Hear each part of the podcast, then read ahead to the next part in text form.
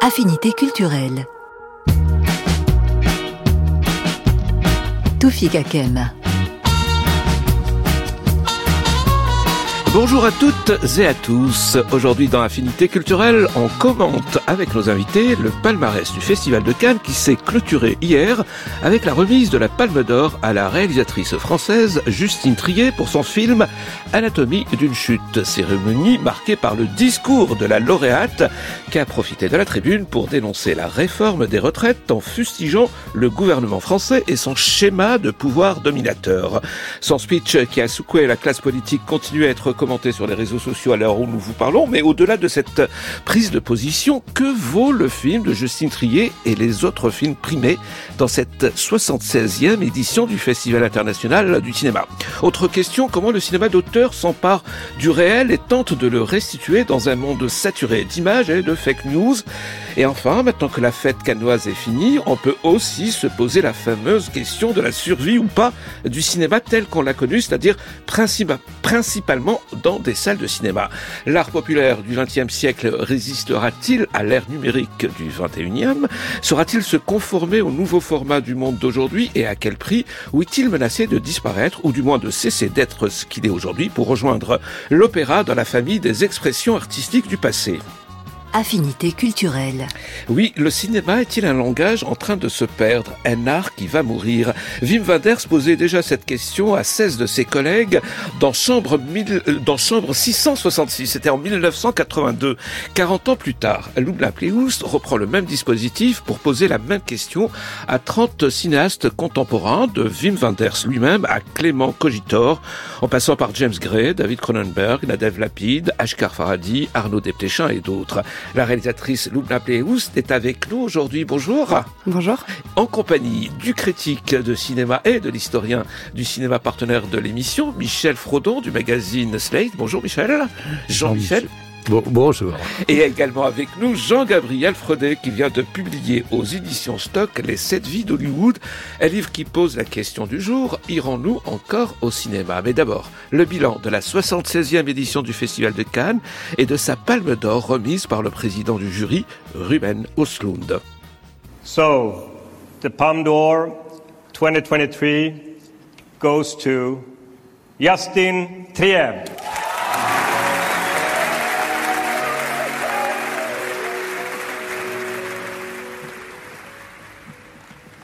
Il pas trop de lumière. Ça va, je peux baisser les stores si tu veux. Euh, moi, moi ça va. Ça va Ok. On reprend, tu m'as pas répondu. Quand tes parents se disputaient, comment ça se passait bah, C'est-à-dire Enfin, j'ai pas vraiment de souvenirs de disputes. Puis quand ils commencent à se crier dessus, à se reprocher des trucs, moi je préfère m'en aller. Et quand ça arrivait, tu peux pas me dire qui était le plus énervé des deux Non. Quand tu dis que tu préférais t'en aller, est-ce que le jour où ton père est mort, c'est ce qui s'est passé? Non, pas du tout. Là, je voulais juste aller me promener. Ok. Tu m'as dit que t'avais entendu tes parents, maman, t'es sorti de la maison, c'est ça? Tu te souviens du genre de conversation qu'ils avaient? Oui, à peu près. C'était pas une dispute. En fait, j'entendais pas vraiment les mots, j'avais que des bouts de voix, mais ça ah, faisait. Ah oui, mais bon, enfin, si t'avais pas les mots, du coup, tu peux pas savoir si c'était une dispute ou pas. D'accord, mais ça, ça faisait. Ça s'entendait que c'était pas une dispute. Non. Daniel, on est d'accord, il y avait la musique très forte, toi t'étais dehors, tes parents dans la chambre de ta mère, donc deux niveaux au-dessus. Comment tu peux être sûr du ton des voix? Et, enfin, Moi je me demande même d'ailleurs si t'as pu entendre les voix. J'étais juste en dessous de la fenêtre ouverte en fait, donc j'ai entendu. Enfin, je sais, je sais ce que j'ai entendu.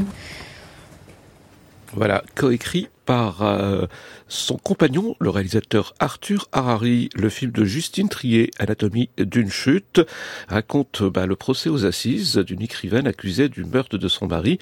Et euh, parmi les gens qui ont été appelés à la barre, leur enfant, leur jeune enfant qu'on vient d'écouter. Alors, Michel Frodon, est-ce qu'on peut dire que c'est le meilleur film de la compétition C'est-à-dire, Jean-Michel Frodon, pardon, est-ce que c'est le meilleur film de la compétition C'est-à-dire des 21 films venus du monde entier que le jury a couronné hier? À mon avis, on peut dire que c'est un des meilleurs films et que c'est une des palmes d'or euh, absolument légitimes et que euh, il y a tout lieu de se réjouir qu'il l'ait reçu. Il y avait d'autres hypothèses qui auraient également été euh, recevables, bien entendu, mais c'est une très bonne réponse du jury, me, me semble-t-il, pour beaucoup de raisons qui tiennent à la fois la manière dont le film réinvente un genre assez connu, hein, celui du film de procès. On en a vu beaucoup.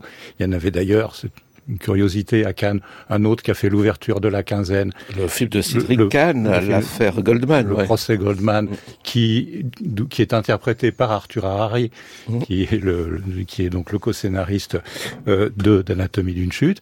Et c'est aussi un film qui, on, on l'entendait très bien dans, dans votre extrait, euh, discute en permanence à travers des situations dramatiques, très dramatisées, euh, qu'est-ce qu'on voit, qu'est-ce qu'on sait, qu'est-ce qu'on entend, qu'est-ce qu'on regarde, de quoi ce à quoi on a accès témoigne ou pas d'autres choses éventuellement plus grandes mais qu'on n'a pas pu voir. L'enfant qu'on entend est malvoyant et donc il a aussi un, rapport compliqué avec la, vision des, réalités, y compris dont il a pu être proche. Et donc c'est un film qui à la fois euh, est très bien construit dramatiquement sur euh, des émotions, sur des rapports entre des personnages, et très riche en interrogations qui portent sur le cinéma, sur le langage cinématographique, sur le langage beaucoup, parce qu'il y a plein de manières de s'exprimer différentes dans le film, celui des juristes, celui des psychologues, celui des écrivains, celui des médias, euh, et, tous ces modes de langage euh, entrent en résonance, parfois en, contradiction ou en dissonance, et en même temps, ces questions là ne concerne pas que le cinéma, évidemment, concerne, vous avez utilisé le mot fake news tout à l'heure, il concerne nos, rapports à la réalité d'aujourd'hui, nos rapports à, un mot qui est énoncé de manière à la fois très claire et très justement interrogative, qui est le mot vérité. Euh, qu'est-ce que la vérité? Ou qu'est-ce qu'on fait autour de la question de la vérité, parce que euh, le, film, très judicieusement à mon avis, euh, se garde bien de dire qu'il existerait la vérité, mm. mais qu'il y a des vérités ou de la vérité, et qu'à partir de là, nous avons des choses à en faire. Et c'est ce que c'est ce que soulève finalement, de manière encore une fois euh, romanesque construite. C'est pas c'est pas une c'est pas une thèse de philo, c'est un, film dramatique, mais qui a cette cette intelligence et cette subtilité là, euh, avec euh, aussi la, la, qualité de son interprétation d'une part, et, et, et je dirais en particulier de sa de ses choix de mise en scène. Euh, il y a un travail sur euh, les cadres, sur ce qu'on voit bien et ce qu'on voit moins bien, sur ce qu'on entend bien et ce qu'on entend moins oui, bien. Sur le son, sur le, sur le son, le son et oh. l'image, euh, les dispositions spatiales, que ce soit à l'intérieur du tribunal ou dans la maison où a eu lieu la, la mort du personnage qui est le déclencheur de l'ensemble de, de, tout ce qui va se jouer dans, dans le film qui font ensemble euh, une très très belle proposition de cinéma dont il y a tout lieu de se réjouir euh, qu'il a été euh, reconnu et récompensé. Jean-Michel Frodon, vous avez parlé de film de genre, le film de procès, euh, en, citant d'ailleurs les, deux films français qui nous ont le plus euh, marqué, que ce soit le procès Goldman ou bien Cette Palme d'Or, Anatomie euh, d'une chute, ce qui différencie d'ailleurs ces deux films du, du, genre ou des films de genre américain, c'est que dans les deux films, alors que le premier film, c'est-à-dire le film de Cédric Kahn, euh, est une restitution d'un fait divers qui a réellement existé, alors que le film de Justine Trier est une fiction. Les deux films se gardent bien de, de nous dire si les coupables, entre guillemets, sont réellement coupables ou pas. Tout à fait. Euh, ce sont des films qui utilisent le dispositif spectaculaire, théâtral du procès pour interroger d'ailleurs des enjeux très différents l'un de l'autre. Hein. Ça mmh. n'est pas le même sujet, si on peut dire, mais qui ni sont le même milieu, ni le même monde, euh, mais et puis pas la même époque, pas les mêmes environnements. Enfin, il y a plein plein de différences. Là, mais dans les deux cas, le dispositif théâtral du procès permet de soulever un très grand nombre d'enjeux d'une manière euh, tendue et en même temps très incarnée et où à la fois les, les corps et les paroles ont énormément d'importance quand ils sont aussi bien filmés que dans ces deux films-là, puisque les deux films sont, sont remarquables. Loubla Pléus, vous étiez à Cannes, pas seulement pour présenter votre documentaire, mais aussi pour voir des films, dont celui de Justine Trier. Oui, tout à fait. J'étais même là aussi parce que je jouais dans un film de Monia Chokri. C'est vrai. Simple comme Sylvain. Ce qui m'a fait faire cette longue, ce long chemin pendant le festival. Oui, j'ai vu le film de Justine. Euh... Qu'en pensez-vous? Ah bah moi ça a été ça a été une bombe c'était euh, je, je suis sortie là d'une dans une motivation euh, j'ai trouvé que c'était euh, c'était un, un, grand grand film. J'ai vraiment vu un grand film et et je me suis bien sûr que je pense que c'est un film fait par une femme parce qu'il y a une subtilité dans la dans l'analyse de du rapport entre deux personnes et dans une famille et et j'ai trouvé que c'était un film extraordinaire de de, de elle, elle, amène tout le propos aussi dans lequel on est aujourd'hui je dirais presque, elle est dans le 3.0, c'est-à-dire qu'elle elle amène tout le questionnement de, de, de, de, de oui, de savoir euh, comment exister, comment avoir du pouvoir, comment avoir, euh, euh, oui, un poids, enfin une force sans écraser l'autre. En fait, elle, elle montre comment, comment on peut faire du grand art ou être une voilà euh, quelqu'un qui prend qui prend de la place sans avoir besoin de voilà de, de réduire euh, tous les gens qui sont autour. J'ai trouvé que c'était un grand film et j'ai d'abord regardé avant un grand film avant de même de me demander euh, est-ce que c'était fait par un homme, une femme ou voilà. Alors c'est c'est son troisième film, quatrième, quatrième Jean-Michel Fredon. Alors comment ce film s'inscrit dans le monde, dans, dans ce qu'elle a fait auparavant, Justine Trier? Alors euh, après euh, Solferino, le, le, le premier, euh, les trois films sont sur des situations de couple, des situations familiales, des, des crises, euh, avec un personnage féminin euh, tout à fait au, au cœur de, de de, de, de, de l'histoire et du, et du dispositif. Euh, à mon avis, avec ce film-là, elle fait un immense saut euh, en termes de, finesse, de complexité, de d'attention aux enjeux que mobilisent et les comportements et les paroles et les silences et les circulations. Euh, je, il est d'usage de toujours vouloir euh, construire des continuités entre les entre les les œuvres d'un artiste ou d'une artiste. Euh, dans son cas, pour moi, euh, il y a un énorme euh, saut en, en, avant ou en hauteur, dans le sens que vous voulez, mais une, une c'est un film vraiment important euh, qui, qui tranche un peu avec ce qu'elle avait fait avant. Et sincèrement, cet enthousiasme, Jean-Michel Frodon et euh, Loubna Pléoust, il a été euh, multiplié par deux depuis qu'elle a pris euh, la parole pour fustiger le, le, gouvernement ou c'est l'analyse que vous auriez faite à, à l'issue de la projection? Ah non, non, c'est d'abord je l'ai écrit donc euh, euh, au moment de la projection Il du y a film. Des preuves. Et, et euh, beaucoup, beaucoup de gens hein, nous savent. C'est un film qui a suscité une immense adhésion euh, dans, dans la critique, pas seulement française, internationale. internationale. Et donc on n'a pas attendu le discours. Après, sur le discours, il me semble quoi qu'on pense des opinions de Justine Triet, qu'elle est absolument à sa juste place en disant ce qu'elle a dit, qui, pardonnez-moi, n'est pas une condamnation de la réforme des retraites, qui est une condamnation de la tentative d'invisibilisation par les autorités des réactions que la réforme des retraites a. Et ça, c'est de dire, comme metteuse en scène qu'elle est, le metteur en scène Macron est en train de faire un sale travail, que comme metteur en scène, metteuse en scène, moi, Justine Triet, je, je peux, je veux, je veux dénoncer. C'est-à-dire que, euh, puisqu'elle a, elle a parlé de deux choses, hein. elle a parlé de la, la, réforme des retraites et elle a parlé de la situation du cinéma français. Et sur la situation du cinéma français, elle est légitime, c'est son travail, c'est son métier, c'est son milieu, de dire, il y a aujourd'hui, à l'intérieur d'un système excellent, dont elle-même le, le, proclame, elle est le fruit, et donc elle ne condamne pas du tout le système. A des gens qui lui reprochent de cracher dans la soupe, c'est exactement le contraire. Elle reconnaît euh, la ministre de la Culture, dont, dont, dont, la ministre de la Culture, euh, elle, elle, a dit, je sais que je viens de là et que si j'existe, c'est grâce à ça, mais ce système est aujourd'hui menacé par un certain nombre de stratégies politiques qui viennent là aussi d'une idéologie euh, néolibérale euh, euh, qui fragilise ce système qui était profondément fécond et bénéfique. Alors on a parlé d'un genre, le film de procès, qui a fait son grand retour avec ses deux grands films français dans la Palme d'Or. Le film de procès, c'est bien sûr euh, pour nous euh, cinéphiles beaucoup de films américains, 12 hommes en colère de, de Sidney Lumet, ou encore peut-être plus proche du film de Justine Trier, Autopsie d'un meurtre de Top Preminger. Mais cette semaine, à Cannes, après la projection de son film, euh, la réalisatrice Justine Trier a expliqué à quel point elle voulait rester à distance des films américains de, de genre. On l'écoute au micro d'Arnaud Laporte. Je savais qu'en mettant un pied dans le film de comme ça de genre de film de procès, je savais qu'il fallait que je, stylise et que je marque vraiment mon entrée dedans. Et en fait, je me suis dit, je voulais surtout pas être euh, lorgnée du côté des films américains ou je voulais faire un film très français en fait. Et, et du coup, c'était une obsession. J'arrêtais pas de dire ça à tout le monde. Ils me regardaient un peu comme une folle, mais c'est vrai que j'arrêtais pas de dire je veux faire un film français. Je veux, je veux marquer quelque chose de français dans ce tribunal. C'est pas pour rien aussi que j'ai tourné dans un tribunal ancien. Et après, oui, le, le côté sombre, bah, c'est sûr que Là, c'était là depuis le départ. À partir du moment où j'ai voulu faire ce portrait comme ça, de ce, couple et de ce, cette dissection comme ça, de cette histoire d'amour, je, savais que je voulais aller au bout du moindre détail en fait de cette histoire. Donc, euh, donc je savais que je voulais prendre mon temps, quoi. Et puis c'est vrai que au niveau formel, j'ai vraiment cherché à.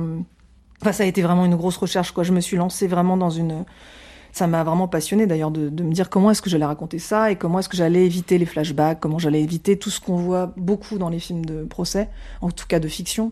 Enfin, en tout cas, le son est revenu comme une, donne très importante. Hein. Vraiment au début du récit, quand on a travaillé avec Arthur Harry, mon co-scénariste, euh, qui devait pas l'être d'ailleurs totalement, mais il devait juste m'aider au début, puis finalement, finalement je, je, je l'ai un peu vampirisé.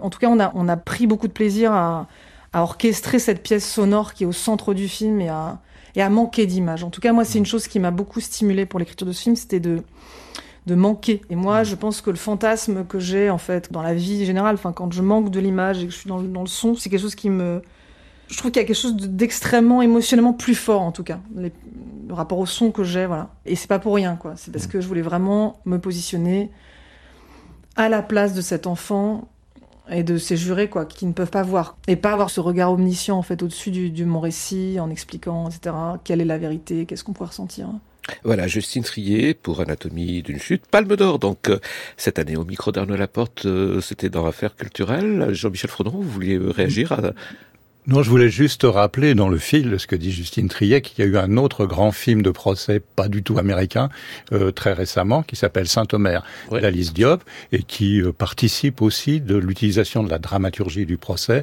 pour poser toutes ces questions majeures qui sont à la fois des questions de cinéma et des questions de société. Maintenant, je voulais juste te dire aussi, on a un peu une allergie peut-être en France maintenant quand il euh, y a une prise de parole et que ce sont des moments euh, comme les remises des prix, etc., de, de la peur de, de qu'est-ce qui va bien en sortir. Je pense que d'être d'être capable à ce moment-là où alors on aurait envie de, de vivre ce moment-là pour soi, pour son équipe, pour sa famille, de remercier, de prendre un temps de parole juste pour euh, dire euh, et je trouve en effet comme vous disiez avec un très juste équilibre euh, parce que je pense que malgré tout la France reste un exemple et une, une fenêtre de, de ce qu'il faut défendre pour le reste du monde parce qu'on parle pas que de soi-même.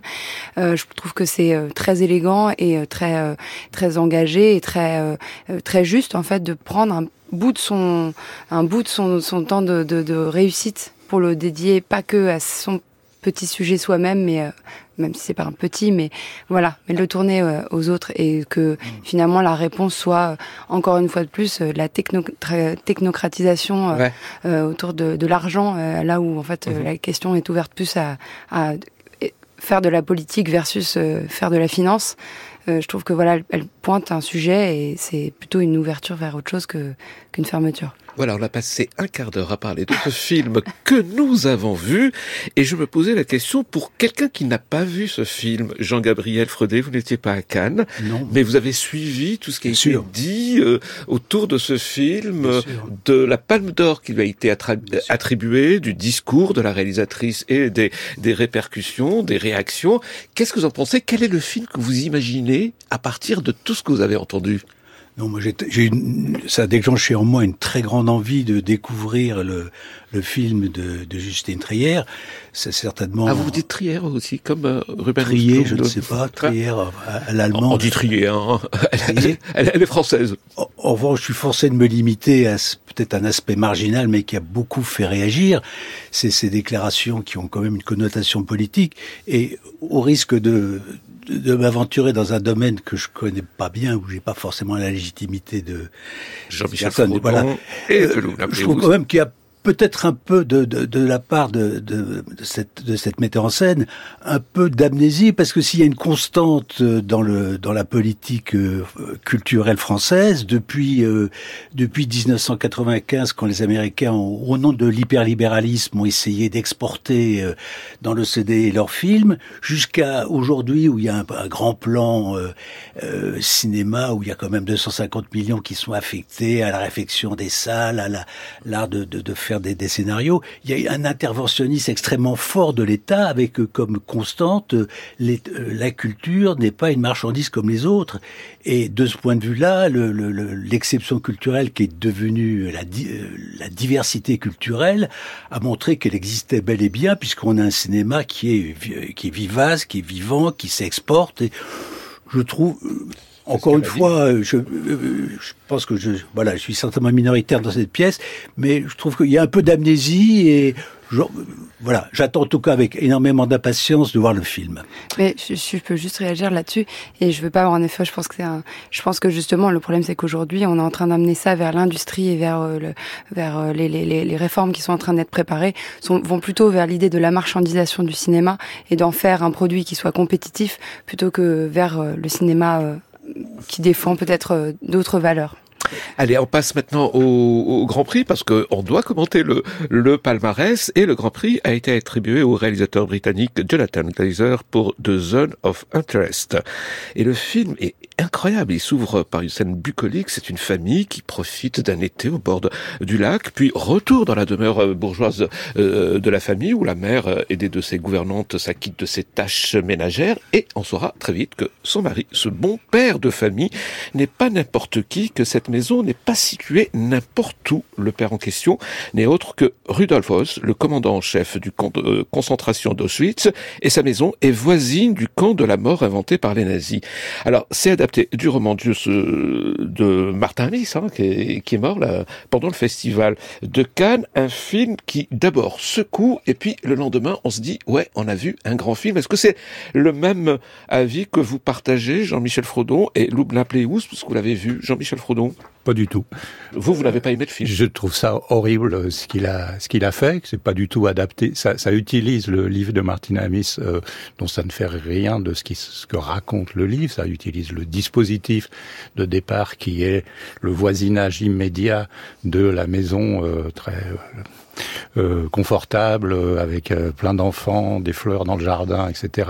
et d'Auschwitz. Après, ce qui se passait dans le livre n'est pas du tout dans dans le film, Euh, mais mais surtout pour moi, euh, c'est exactement ce qu'on appelle un dispositif, c'est-à-dire qu'il faut un petit quart d'heure pour comprendre l'effet que vise à créer le rapprochement euh, de ces deux mondes euh, antinomiques. Enfin, rapprochement, on ne le voit pas. le- on voit pas le monde immonde. Hein, on, voit, on voit le mur, on, On voit- voit, on voit des fumées, on voit- on entend non, le rapprochement, il est, il est, il est euh, géographique, Mhm. il est, il est territorial, il est et il est à, à l'image, et que à partir de là, il y a une sorte de pour moi, ça, ça devient assez vite un exercice de grande euh, arrogance du réalisateur qui dit vous, voyez comme je suis malin et comme c'est subtil d'avoir fait ce collage, ce montage de ces de, de ces deux lieux euh, pour ne à peu près rien dire, euh, ne rien aider à penser.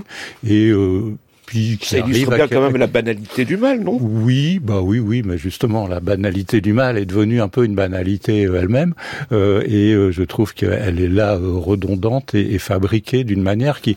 Il y avait un film à, à Cannes qui, qui s'appelle Occupied City, qui se pose à peu près les mêmes questions, mais qui se les pose par rapport à aujourd'hui et qui ne nous laisse pas dans l'espèce de confort. Là, on, tout, tout, tout va bien. hein. C'est un film pas dérangeant du tout, contrairement à ce qu'il prétend euh, faire. Euh, Donc pour vous, le film n'a pas sa place dans ces films qui racontent l'horreur de la solution finale, c'est-à-dire choix de Claude Lanzmann, la liste de Ah, Schindler de Spielberg, ou même un film vu il y a, il y a pas très longtemps à Cannes, le film de Laszlo Nemes, Le Fils de Saul?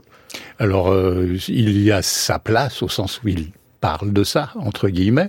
Euh, il en fait partie. Après, on a en droit d'avoir des avis différents sur ces films. Moi, je pense que... Vous êtes un peu plus que réservé, Jean-Michel Frodon. Je suis tout à fait plus que réservé. Je suis euh, hostile à ce film. Alors, et pour vous, The Zone of Interest, euh, Lubna Pleoust vous êtes d'accord avec Jean-Michel je, Moi, c'est ça que j'adore dans les critiques, c'est que je pense que vraiment tout ça existe et en fait, euh, je, je, je, reconnais euh, des choses euh, qu'il peut, qui peut, qui peut dire. c'est vrai que sur le moment, moi, j'ai passé ma séance avec mon épine dorsale complètement glacée. J'étais sur le pouls de la salle où il n'y avait pas un bruit, même les applaudissements. Il y avait une espèce de tout le monde a commencé à applaudir d'une manière, tout le monde sur le même niveau. Je pense que les gens applaudissaient sans une espèce de possession aussi qui a pris un peu, qui a un peu appris la salle.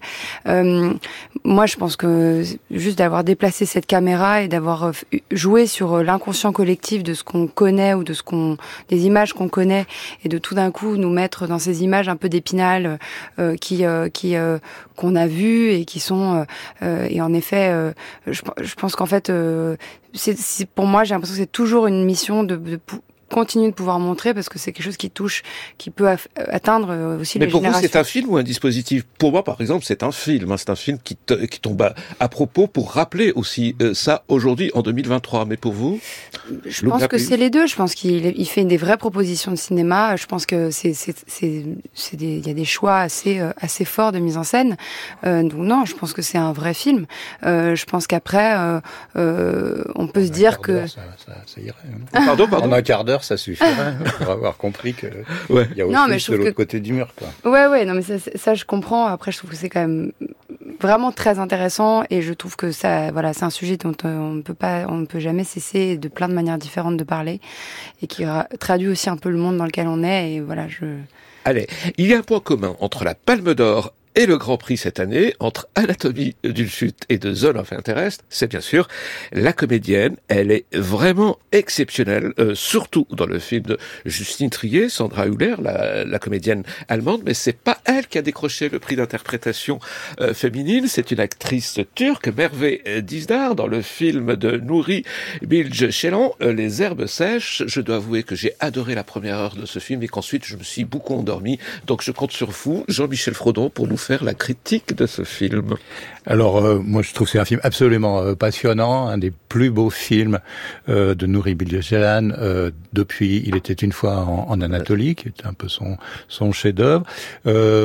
D'abord, je voudrais dire à propos des prix d'interprétation que il me semble que le jury, de manière très intelligente d'ailleurs, a utilisé ces prix pour récompenser des films pas seulement des, des interprètes. Dans les deux cas, c'est un parfait choix pour l'interprète lui-même, et ça n'en diminue pas le mérite, mais que c'est une manière de donner un prix euh, à ce film-là de manière plus générale, comme le prix d'interprétation masculine est une façon de donner un prix au, film de Wim Wenders.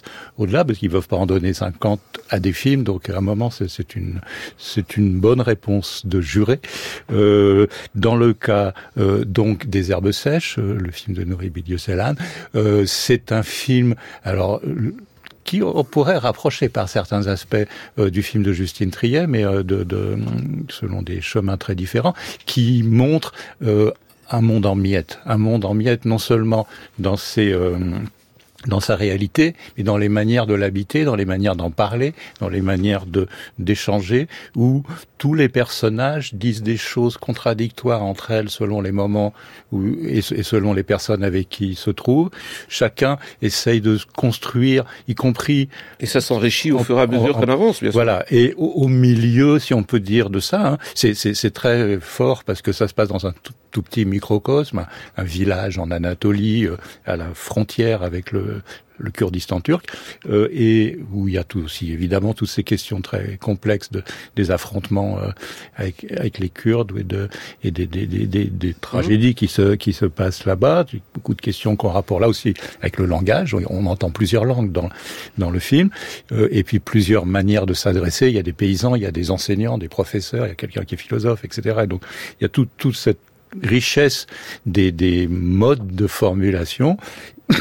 Et au milieu de ce monde très complexe, il y a ce personnage de jeune femme magnifique, euh, donc qui, qui, a valu ce prix d'interprétation, qui est euh, handicapé à cause d'un attentat. Et ça a à voir avec des questions politiques violentes qui ont lieu en Turquie et qui sont en plus d'actualité aujourd'hui même. Euh, et, le deuxième tour de l'élection présidentielle. Fait un film, euh, fait, fait, fait, un film très gonflé, euh, pas forcément euh, de plein pied immédiatement, qui, qui est troublant.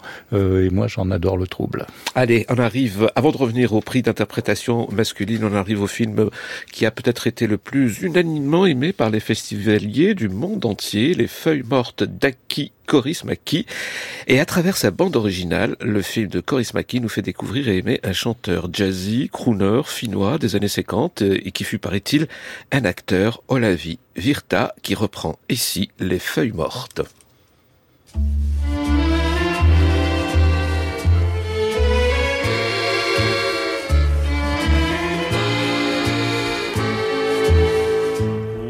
Saapuu syys, niin lehdet puiston se hehkumaan. Saa loistoaan kuin ikävyys, mi kauniin muiston voi synnyttää, maik suru. Hetken lehdet nuo vielä hehkuu, on loisto tuo jo viimeinen. Ovat muistojemme lehdet kuolleet, ne mennessään vie Toivoisin sinunkin muistelevan päiviä kesämme kaunehimman. Aurinko hymyili suloisemmin, rinnallas armahin kunnastelin. Kauan tuo kesämme kestänyt ei, pois hallasen kukkaset mei. Kesästä jäljelle jäi muisto vain, Polttava kaipuu nyt on rinnassain, ken muistoja mielessään kantaa. Paljon hän voi omistaa, ei niitä voi toiselle symmen kätkeä saa. Ah, quelle est bien cette version des Feuilles mortes par Olavi Virta, très présente dans, euh, dans ce film d'Aki Korismaki, le dernier film de, de Korismaki présenté au Festival de Cannes. On est en train de faire le, bilan de, cette édition et de, revenir sur son palmarès en compagnie de son palmarès, pardon, en compagnie de Jean-Michel Fredon, de Jean-Gabriel Fredet et de Lumna Pleouloust. Alors, euh, franchement, j'aime beaucoup le film de Justine Trier, mais ça m'aurait pas gêné outre mesure que ce soit enfin Coris Maki qui soit la, Palme d'Or cette année. Est-ce que c'est votre avis, euh, Jean-Michel Frodon et Loubna Pléoust?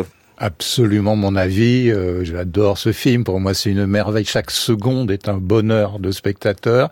C'est un film à la fois absolument intemporel et complètement d'aujourd'hui, où en particulier la guerre en Ukraine est très présente, mais aussi euh, la violence de l'ultralibéralisme, euh, les contrats précaires, les gens qu'on licencie, le gâchis alimentaire. Enfin, il y a énormément des enjeux d'aujourd'hui, mais qui sont dans cette relation euh, à, à, une poésie spécial du cinéma, dont la seule référence est d'ailleurs citée très clairement dans le film, puisqu'il fait tout ça, Charlie Chaplin, euh, et c'est euh, une pure merveille et un pur bonheur de, de, de spectateurs. Un homme rencontre une femme, ils sont tous les deux très pauvres, et ils vont euh, ils vont se rencontrer. J'en dirai pas plus. Le nom, et tout y est. Loubna Plioust. Euh, non, moi je l'ai pas encore vu, mais après l'émission, je vais aller le voir parce qu'il y a la reprise à Paris du festival chez MK2, donc euh, je vais aller après euh, voir le film. Alors parlons très vite du, du prix d'interprétation masculine, donc du comédien japonais Koji Yakusho pour Jean-Michel Frodon. C'est une manière aussi de récompenser le film de Wim Wenders, Perfect Days.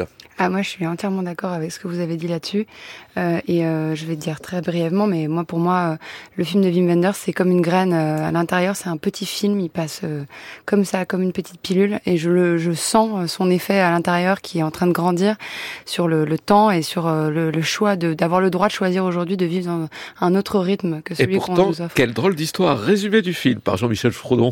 Oh, c'est l'histoire d'un monsieur qui chaque matin se lève pour aller faire très bien son travail avec beaucoup de considération, non seulement pour les gestes qu'il fait et les objets dont il s'occupe, mais ceux qui en seront les usagers. Les usagers, ce seront les usagers des toilettes publiques de Tokyo, mais dans la manière dont le film est montré, c'est une attention euh, de chaque instant à des actes, à des regards, à des pratiques, à des outils qui est euh, assez magnifique et qui est assez proche finalement dans l'esprit du film de, de Coris Maki, qui est euh, la beauté dans chaque fraction de seconde du monde si on sait la si on sait la regarder. Il y a une dimension en plus, mais qui, qui, correspond parfaitement avec la lumière et avec les arbres, hein, puisque en même temps cet homme prend des photos des rayons de soleil dans les feuilles d'arbres, et tout ça fait quelque chose qu'on dirait, mais il faudrait que ce soit un compliment et sûrement pas quelque chose de restrictif, un petit film, comme mm. vous venez de le dire, mais un, un, petit film qui a une, une richesse, une et une intensité euh, de, qui est très très heureuse. Voilà, comme pour les feuilles mortes de Coris Maki, qui a, qui a obtenu quand même le prix du jury. Reste maintenant le prix de la mise en scène. Alors, euh, je pense que ce prix, c'est le prix qui a, qui n'a pas été euh, unanimement apprécié, disons, au Festival de Cannes, puisqu'il est allé au film La Passion de Dodin Bouffon. Qui l'a vu? Allez, Jean-Michel Fredon. Attention, moi je l'aime. Hein. Mais euh, moi je l'aime beaucoup aussi. Euh, je trouve que c'est donc c'est un film qui, qui, raconte essentiellement la fabrication de plats euh, par un, un, grand cuisinier euh, fictif. C'est un c'est un roman, euh, La Passion d'Adam Bouffant, joué par Benoît Magimel au top de sa forme, on peut le dire. Tout à fait. donc dans la, une grande bourgeoisie rurale de notables de province de la fin du 19e siècle, et c'est une attention aux matières, aux textures, aux couleurs, euh, à la façon dont il faut euh, donner du temps à certaines choses, penser les rythmes, sentir les assemblages et les agencements. Donc c'est un film sur le cinéma et sur la mise en scène, évidemment. D'ailleurs, euh, il, il, a eu le prix de la mise en scène. Voilà. Mais, mais, mais ça montre ça, plus une, une histoire collective qui est entre les gens qui sont dans la cuisine. Il, il et elle sont quatre, parce qu'en fait, il est en entouré de trois femmes, dont, Juliette Binoche qui joue à la fois sa compagne et la cuisinière, qui travaille avec lui et euh, qui euh, incarne aussi un personnage d'une grande liberté, qui va choisir quand ce bonhomme aura le droit d'aller dans son lit et quand il n'en aura pas le droit, et ça dépendra que d'elle, qui va choisir la nature de leur relation, y compris vis-à-vis -vis de l'institution du mariage, à une époque où c'était pas si simple. Et donc ça, ça active sur un mode alors très paisible, celui-là, euh, pas du tout provocateur et qui peut avoir l'air trop sage, trop bœuf mironton, pour le dire comme ça. Euh, en fait, énormément de questions qui sont des questions de cinéma et qui sont des questions de liberté, d'autonomie. Les mouvements de caméra d'un plat à l'autre, de la cuisine au salon, euh, sont vraiment euh, exceptionnels. La couleur, la, la, la lumière est, est, splendide dans a, ce film. Il y a un héritage de Jean Renoir très clair dans, dans, dans, dans ce film pour moi, parce qu'il un des plus beaux compliments dont je sois capable. Pour Mais il faut dire, Jean-Michel Frodon, qu'on est bien les seuls à défendre ce film. Il a été éreinté. Il a été adoré par toute la critique étrangère. Ah, pas, pas, française. Non, c'est ce que je dis. Par toute la critique étrangère. Et il, si, si, on regardait, euh, puisqu'il y a des petits tableaux avec des étoiles partout dans, dans la presse professionnelle. Pourquoi, d'après vous, la critique française n'a pas aimé ce film de Tran Han Hung, si je prononce bien son nom? Je, je pense que ce sont un peu des, des, des réflexes de c'est du cinéma bourgeois alors que c'est pas parce qu'on monte des bourgeois que c'est du cinéma bourgeois euh, c'est du cinéma vieillot parce que ça se passe dans un monde conformiste du 19e siècle alors qu'on peut faire du cinéma qui n'est pas vieillot dans cet environnement là tout autant que n'importe où ailleurs et donc j'ai tendance à trouver que ce sont un peu des, des réflexes conditionnés euh, malvenus. Allez, on termine ce palmarès, ce, nos commentaires autour du palmarès de Cannes avec le prix du scénario. Alors, remis à, à pour euh, Monster? Ben euh, oui, c'est très bien parce que c'est un film pour moi assez assez euh, enfin d'un intérêt limité, dont tout où tout repose C'est sur pas le, son meilleur film, c'est le moins qu'on puisse dire. hein. tout repose sur le scénario justement. Donc euh, ça va. Mais euh, je pense, euh, excusez-moi, mais ça m'importe beaucoup de parler de ceux qui ne sont pas au, palma- au On palmarès y arrive, Jean-Michel Frodon. et, et plus que finalement épiloguer sur Coréda.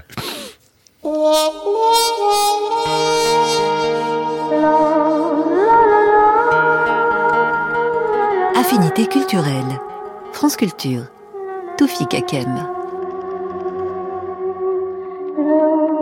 Allez, parlons des films oubliés par le palmarès et surtout par les grandes tendances qui ont pu émerger de cette 76e édition. Jean-Michel Frodon, comment traiter le réel Que faire du réel? On a vu beaucoup de documentaires, y compris en sélection officielle, mais ça c'est une tendance qui est en train de traverser apparemment tous les festivals euh, du cinéma du monde, même si le Wang Bi euh, Jeunesse est un film exceptionnel.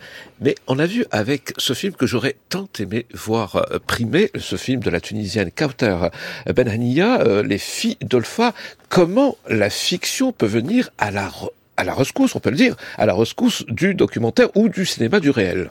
Tout à fait. C'est un film passionnant, extraordinairement troublant, euh, très très vivant, très habité, très incarné, à la fois par des personnages qui sont les gens réels, à qui est arrivée l'histoire que l'on nous raconte, et par des actrices qui, dans un, dans un certain nombre de situations, se substituent soit à celles qui ne sont plus là pour, pour être devant la caméra, soit à quelqu'un qui est toujours là, hein, puisque c'est l'histoire oui. d'une mère et de ses quatre filles, Dans deux dont deux sont encore là et deux sont partis rejoindre euh, Daesh euh, et ont été sont maintenant en prison euh, et qui euh, mais la mère ayant traversé des épreuves extraordinairement euh, dures certaines situations ne sont pas euh, incarnées par cette dame que nous voyons mais par euh, une grande actrice euh, tunisienne euh, qui, euh, qui fait le bonheur du box-office égyptien, Hind Sabri pour la nommer. Alors, ce qui est extraordinaire, Jean-Michel Frodon, c'est que ce dispositif fait partie du film. C'est-à-dire, elle montre le dispositif. Elle montre le dispositif, elle l'explique. Les deux femmes, la vraie et l'actrice, discutent ensemble. Et chacune, en fait, sont une vraie femme. Bien évidemment, une actrice est une vraie femme. Ça, ça va de soi, mais c'est encore mieux en, en le disant. Avec des sentiments, des opinions, des rapports à ce qui vient de se passer. Et la vraie dame a aussi des avis sur comment on joue, comment on représente, qu'est-ce qu'on dit et qu'est-ce qu'on ne dit pas. Et donc, le cinéma et la réalité sont appropriés ensemble ces deux femmes plus âgées, la mère et son interprète, et ces quatre jeunes femmes, deux actrices et deux, les deux vraies filles de la, de la mère. Et tout ça ensemble, si je puis dire, fabrique une intelligence de la situation et d'une situation complexe et, euh, à ma connaissance, peut-être jamais aussi bien expliqué sur les processus euh, d'em- d'embrigadement euh, qui, qui amènent des jeunes femmes euh, qui avaient tout pour euh, euh, avoir des vies formidables euh, à, à- à tout donner à, Mhm. à l'État islamique ou, à, ou à une forme d'intégrisme ex- extrême et, et violent euh, qui, euh, qui font vraiment la, la, la richesse de ce film qui en plus se trouve avoir un écho avec un autre film de la même partie du monde, euh, du Maroc, celui-là, euh, qui est qui est euh, qui s'appelle La mère de tous les mensonges de Asmé Al Moudir, qui était à un certain regard et qui lui aussi invente un dispositif incroyablement riche avec des maquettes, avec des gens qui témoignent de ce qui leur est arrivé, avec des chansons, avec tout un un agencement de procédés pour raconter à la fois une histoire extrêmement intime et les massacres perpétrés par le régime de Hassan II à Casablanca en 1981, euh, et pour euh, faire exister un épisode historique euh, éradiqué de la mémoire à coup de centaines de morts euh, à l'époque, euh, avec des moyens de cinéma. C'est très impressionnant que ce soit deux jeunes femmes venues du, du, Du Maghreb, Maghreb. qui, qui euh, aient rendu ça possible. Franchement, ça fait partie des, des choses réjouissantes qu'on doit à, ce- à cette édition du Festival de Cannes, où il y avait aussi deux merveilles absolues du documentaire du même réalisateur, un immense cinéaste aujourd'hui, Wang Bing, mais complètement différent, un film de trois heures et demie sur le travail dans les euh, sur le travail dans les ateliers euh, aujourd'hui euh, dans, dans la région de, de Shanghai, jeunesse en compétition, et un autre beaucoup plus court d'une heure, mais sur une histoire absolument extraordinaire d'un homme qui a traversé 60 ans euh, de, du, du régime chinois, qui était soldat de l'armée populaire de libération en Chine en 1948 et qui, et qui est aujourd'hui le plus grand compositeur de musique contemporaine chinoise, film qui s'appelle euh, Black Man, euh, bah, avec ça, Man in Black. Euh, bah, voilà, je dirais même rien qu'avec ces quatre-là, on a des propositions de cinéma et de rapport au monde carrément euh, costaud et impressionnante. Il faut le dire à Wim Wenders. Donc vous reprenez le même procédé euh, de Wim Wenders en 82, c'est-à-dire vous prenez une caméra et vous allez interviewer dans une chambre d'hôtel euh, des réalisateurs pour leur dire mais où va le cinéma? Y a-t-il encore un, un avenir pour le cinéma? Et vous commencez bien sûr par Wim Wenders, c'est le plus pessimiste. On va écouter quelques extraits de ces réalisateurs qu'on peut retrouver dans votre film Chambre 99, en commençant 999. donc... Pardon, Chambre 999, en commençant par Wim Wenders, et on reconnaîtra les voix d'André euh, Diwan, d'Arnaud Desplechin, de David Chou, d'Alice Roche-Rocher et de Clément Cogitor. What was the question? Is cinema a language about to get lost? Yes. It is. Inevitably. Is it an art about to die? Yes, inevitably. Quand euh, je, fais la liste des films qui m'ont plu, des films qui m'ont construite, et qu'ensuite j'essaie de les montrer à mes enfants, je me rends bien compte qu'on a un problème de rythme parce que la narration qu'ils supportent ou qui les intéresse est nécessairement morcelée et ils ne supportent plus euh, cette notion de temps qui passe. Et en fait, je pense que même les films que je fais, euh, je me demande souvent si ce n'étaient pas mes enfants, s'ils les regarderaient jusqu'au bout. Alors, est-ce que le cinéma innove encore aujourd'hui? J'ai commencé par une histoire. C'est Bergman, euh, quand il a commencé ses films, il n'arrêtait pas de dire, dans de nombreuses interviews jusque tard dans sa vie, il disait, vous comprenez, si on regarde mes films, par exemple Cri, Chuchotement, etc., si on compare ça à des films sérieux, par exemple La charrette fantôme de Söström, vraiment, moi j'ai aucun talent, mes films c'est du Söström en raté. Et euh, il n'a pas arrêté de déplorer la mort du cinéma, Bergman, en disant moi ce que je fais, ce sera toujours des pâles copies des films de Söström ou de Dreyer, mais en raté. Et ce qui m'amuse beaucoup, c'est que quelques décennies plus tard est arrivé Woody Allen qui disait alors moi ce que je fais n'a aucune espèce d'intérêt, j'ai pas de talent. Euh, en fait le vrai, le maître, euh, c'est Bergman. Évidemment moi je fais du Bergman en raté, c'est complètement lamentable, etc. Alors moi je copie les films de Woody Allen, évidemment je pense que Woody Allen ça a été un génie pendant 10 ans, un peu plus, de 11 ou 12 ans, il a fait un nombre de chefs-d'œuvre invraisemblables, et moi j'arrête pas de rater mes films les uns après les autres. Le cinéma ne cesse de mourir, le cinéma est une industrie déficitaire, tout le monde l'a dit, Truffaut et tant d'autres. Donc du coup j'arrive pas du tout à prendre au sérieux le, le, le, le, fait de la mort du cinéma, parce que le cinéma n'arrête pas de mourir, et que c'est le principe de sa vie même. Après, je sais pas si c'est un hasard, mais... Euh je sais pas ce que c'est d'ailleurs, ça doit être euh, Orange Télé ou. Euh, mais il y a Twin Peaks, la série originale, et, Twin Peaks de, David Lynch, la saison 3 de 2018, c'était le geste le plus fou, le plus libre et le plus noir qu'on ait fait ces dernières années. Preuve qu'il y a encore des endroits où on peut euh, inventer des formes, même sur, même sur la télévision et même sur les plateformes.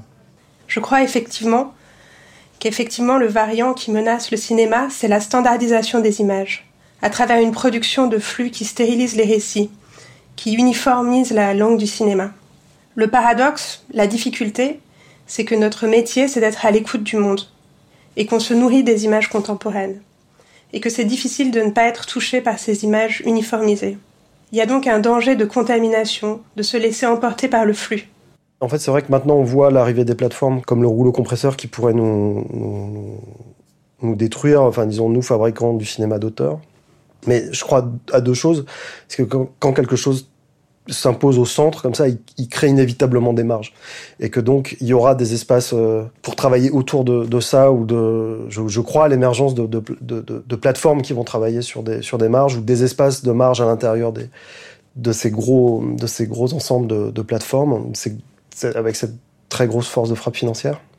Mais je pense que aussi le, milieu ou le monde du cinéma d'auteur ou les grands festivals internationaux, eux aussi à leur manière formatent euh, et que parfois on se formate aussi soi-même. Euh, euh, on est pris à son propre système, à, répéter ses propres trucs ou ses propres trouvailles. Et, en fait, je pense que refuser ce formatage-là, il est à tous les niveaux ou dans tous les milieux, disons de la, de la création du film, quoi. Qu'il faut pas s'en méfier uniquement avec les télévisions ou les plateformes, et que que ce qui est important, c'est de revenir à cette logique-là de prototype, d'inventer des, des, films, des, des, histoires, des récits, des logiques narratives qui n'existent que ici et maintenant et qui nous ressemblent profondément. Quoi. Et on a envie d'être avec oui. Clément Cogitor, hein, j'ai l'impression que c'est lui qui résume le mieux euh, Pléoust, euh, l'état du cinéma actuel, mais entre tous ces metteurs en scène que vous avez interviewés dans euh, dans ce film, Chambre 999, entre les plus pessimistes, Wim Wenders et James Gray, les les, les très optimistes euh, comme bah, bah, bah, comme David Cronenberg, pour qui rien ne va changer, hein, le cinéma va, va, va continuer. Vous-même, en tant que jeune réalisa réalisatrice, scénariste, actrice, vous vous situez où? Déjà, moi, je, je, suis amusée parce qu'on a, avec ce film, on a vraiment envie de classifier les gens en pessimisme ou optimisme. Là où moi, je crois que le pessimisme, je l'entends pas du tout. Euh, C'est-à-dire que on. Oh, Wim Wenders, il dit ça y est, c'est fini. Comme euh, comme des langues disparaissent, la langue cinématographique Sauf va fait, disparaître. il est plein d'espoir parce qu'il dit en fait c'est entre vos mains. Donc c'est pas un pessimisme qui dit c'est la mort. Il dit il dit faut se réveiller. En fait, c'est juste chacun raconte ce qu'il va le motiver lui. Il y en a, ils ont besoin d'entendre cette chose sombre peut-être pour pouvoir s'éveiller, mais aucun, par contre, vraiment le, lien entre chacun, c'est qu'il n'y en a aucun qui, qui dit que c'est foutu et qui du coup il laisse tomber. D'ailleurs, c'est ce que dit Joachim Trier. Il dit euh, je suis obligé d'être optimiste, sinon je ferai pas des films en fait. Et je pense que tous finalement sont optimistes quelque part, même si on a tendance à se dire si quelqu'un dit c'est la mort, c'est qu'il est pessimiste. Non, c'est que c'est une manière de s'éveiller ou de réveiller les autres. Wim Wenders, c'est sa manière, c'est, son énergie qui, mais je le vois pas du tout avec ce truc de négatif ou de positif. Parce que vraiment, moi, quelqu'un qui me dit que tout va bien, ça peut aussi me faire extrêmement peur, en fait. Et aujourd'hui, vous en êtes où? Vous, Loubna Plioust, est-ce que vous pensez que dans quatre ans, quand le festival de Cannes fêtera ses 80 bougies, il y aura toujours des salles pour, pour aller voir les films primés ou on les verra chez nous et que c'est pas plus mal d'ailleurs?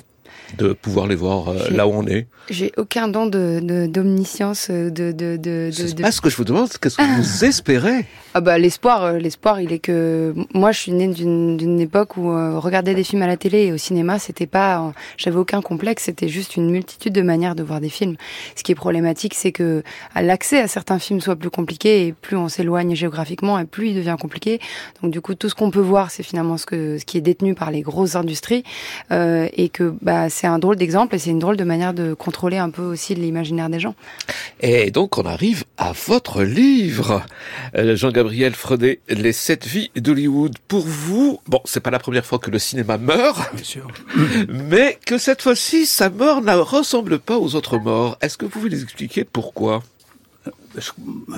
Pourquoi? Enfin, moi j'ai été frappé par, euh, on écoute ce que dit Wenders, quoi, dit Paul Schrader, il dit que en tant qu'art populaire, le, le, cinéma fait son temps. Et en même temps, euh, le cinéma, dans le langage courant, c'est quoi? C'est une machine à fabriquer des rêves, c'est la Dream Factory. Ce sont des exploitants, c'est des cinémas, et ce sont bien sûr des programmes. Alors, euh, il est difficile d'ignorer qu'aujourd'hui, il y a une crise, euh, entre guillemets, existentielle, que les, les plateformes, notamment pour ne prendre que, que ce, ce, ce nouveau médium, euh, est en train de, de, de télescoper le cinéma de vieille Hollywood tel qu'on l'a euh, imaginé ou reconstitué. Euh, est-ce que ça veut dire que c'est la, la fin des programmes euh, et la fin des exploitants? Ça, c'est une autre paire de manches. Euh, la fin des programmes, euh, il est évident qu'il y a énormément de nostalgie pour euh, ce cinéma.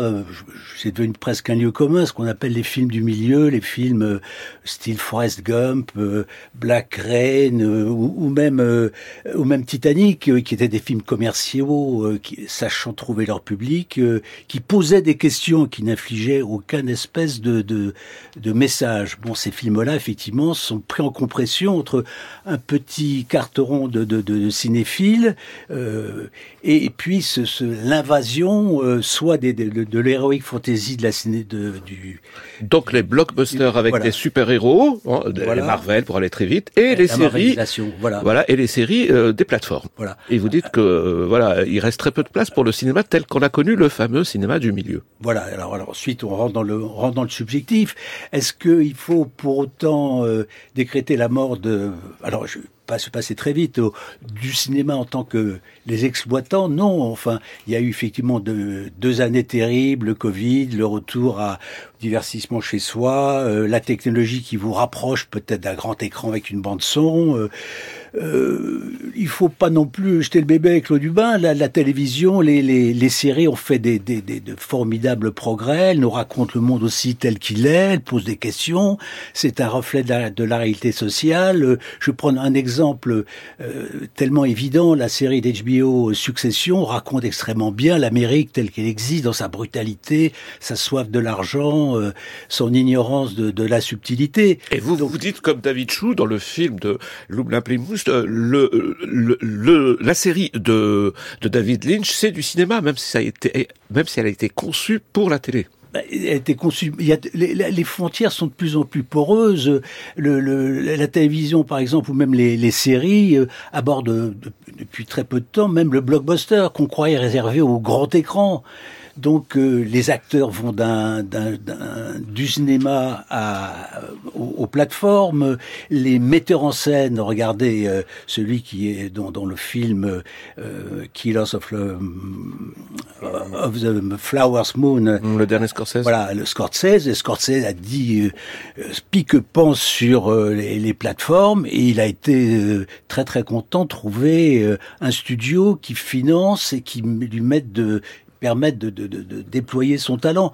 Donc les frontières sont, poreuses, les, les, médiums se rapprochent, la guerre déclarée euh, peut tout à fait euh, se solder par une cohabitation. Reste que derrière tout ça, euh, alors on est dans une émission très très intellectuelle au meilleur sens du terme. Moi j'ai appris énormément de choses en écoutant ce compte rendu du de, de Cannes. Derrière, il faut pas non plus se cacher derrière son petit doigt. Arrive la big tech, arrive Apple Plus, arrive euh, Amazon. Cette année, ils ont ils ont réservé un milliard de dollars chacun pour des films à destination des salles de cinéma. On peut imaginer que ceux qui ils voudront un cinéma de probablement, hélas, de ou pas hélas, en tout cas de pur divertissement, et on n'aura ni, euh, peut-être pas, peut-être pas, mais on n'aura pas forcément le nouveau Bergman ou le nouveau Renoir dans ce qu'ils nous proposeront. Alors, en tout cas, mais, mais, mais comment vous vous, vous, vous situez vis-à-vis de, de, ces mutations, Jean-Gabriel Fredet Parce que dans votre livre, je rappelle qu'il vient de paraître chez Stock, Les sept vies d'Hollywood, vous dites, et si cette crise ou cette mutation, euh, je laisserai l'auditeur choisir le mot euh, adéquat, si c'était aussi pour le cinéma français l'occasion de se réinventer Il a besoin de se réinventer, le cinéma français? Il a, il a, c'est un patrimoine absolument extraordinaire. C'est un réservoir de talents euh, fantastiques euh, euh, qui découvre, par exemple, je pensais au film politique, est en train de redécouvrir un genre que le cinéma américain a complètement oublié. Est-ce que le cinéma américain, euh, français a besoin de se revisiter? Je pense que malheureusement, on est aussi un, un, bon film. Il est souvent adossé à une, une machine qui peut le porter.